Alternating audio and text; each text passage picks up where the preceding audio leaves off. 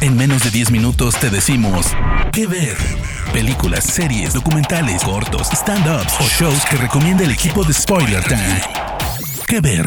Hola amigos de Spoiler Time, bienvenidos a un nuevo episodio de ¿Qué ver? Yo soy Vicky Reptile. Me pueden encontrar en Twitter y en Instagram exactamente así, como arroba Vicky Reptile. Y espero que estén preparados para viajar al infinito y más allá, porque mi elegida de hoy es Star Trek Discovery, una serie original de CBS que pueden disfrutar en Netflix. Star Trek Discovery se estrenó en el año 2017 y es la primera serie de la franquicia en realizarse luego de la finalización de Star Trek Enterprise en el año 2005. La historia que se cuenta en Discovery pertenece al canon de Star Trek y sucede a modo de precuela 10 años antes de lo que se vio en el argumento de Star Trek The Original Series, la serie que tenía a William Shatner y a Leonard Nimoy. Creada por Alex Kurtzman, Discovery es la primera en esta suerte de revival de la franquicia que estamos disfrutando los fanáticos de Star Trek en este momento. La serie sigue a la nave USS Discovery, una nave que es principalmente de investigación científica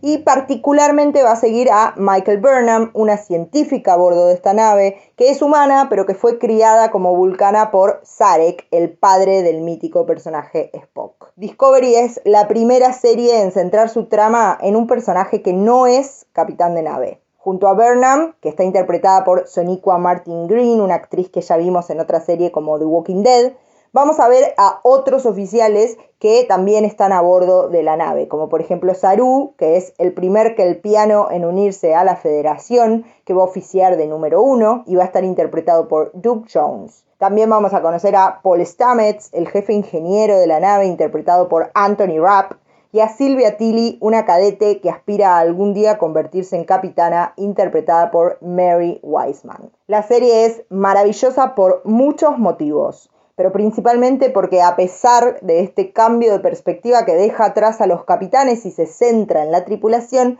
tiene todavía los valores que hacen que nos enamoremos una y otra vez de Star Trek. El respeto, la tolerancia y la amistad están presentes en cada episodio de Discovery, así como también el amor a la ciencia ficción en su versión más pura y la curiosidad infinita de todos sus personajes. Todo esto, claro, está actualizado, alejándose de la solemnidad o cierto acartonamiento que tal vez encontremos hoy en día si volvemos a mirar las series más antiguas de Star Trek.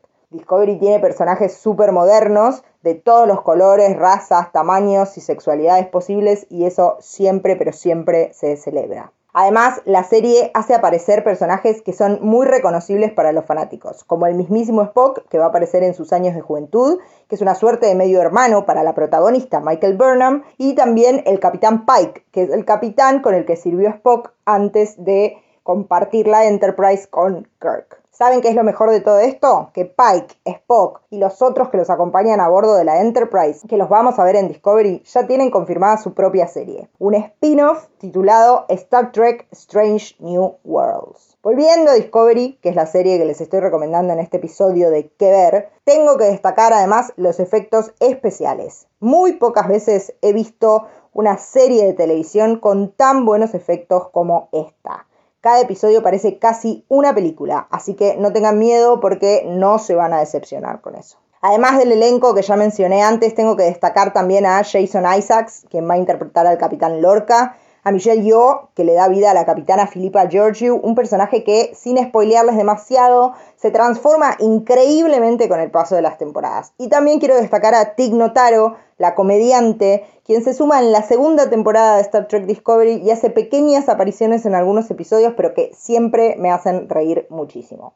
Star Trek Discovery tiene actualmente tres temporadas con episodios que se estrenan semanalmente y que tan solo un día después de su estreno en CBS aparecen en Netflix. Además, la serie ya tiene confirmada una cuarta temporada y, como ya les dije antes, algunos spin-off en mente, como Strange New Worlds y otro que va a seguir una misteriosa división de la Federación llamada Sección 31. Discovery también tiene unos cortos que salen entre episodios y entre temporadas llamados Star Trek Short Treks que sirven para profundizar en algunos aspectos de la serie, aunque esos lamentablemente no se encuentran en Netflix. Si como yo se criaron disfrutando de las aventuras de la nave Enterprise o del capitán Jean-Luc Picard, no tengo dudas de que Star Trek Discovery les va a traer buenos recuerdos y les va a encantar. Recuerden que pueden verla por Netflix. Yo soy Vicky Reptile y me pueden encontrar en redes sociales como Vicky Reptile. Live long and prosper, amigos. Nos encontramos en el próximo episodio de Que Ver.